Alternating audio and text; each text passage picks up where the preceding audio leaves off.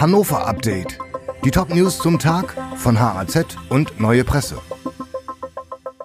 Freitag, der 31. März. Feuer mitten in der Altstadt.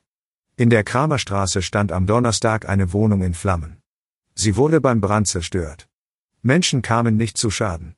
Allerdings konnte eine Katze nur noch tot geborgen werden. Neue Streiks frühestens nach Ostern. Die Tarifverhandlungen für den öffentlichen Dienst sind gescheitert, aber zunächst wird es keine Streiks geben. Verdi und die Eisenbahngewerkschaft haben angekündigt, eine Art Osterruhe zu wahren. Danach steigt dann allerdings auch in Hannover wieder die Gefahr neuer Streiks bei Bussen und Bahnen, in Kitas und Kliniken, bei der Müllabfuhr und im Flugverkehr.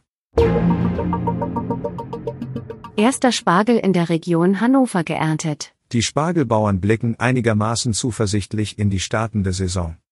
Der Spargel soll etwa auf dem Preisniveau wie im vergangenen Jahr verkauft werden. 2022 kostete das Kilo je nach Qualität zwischen 16 und 20 Euro.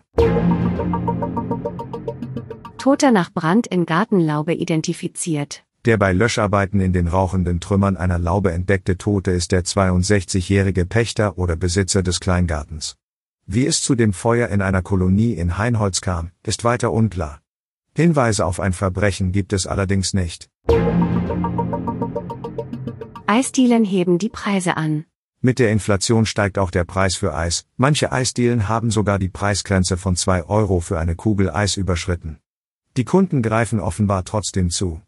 Und die Eisverkäufer freuen sich auf den Sommer. Die Redaktion für dieses Update hatte Volker Wiedersheim.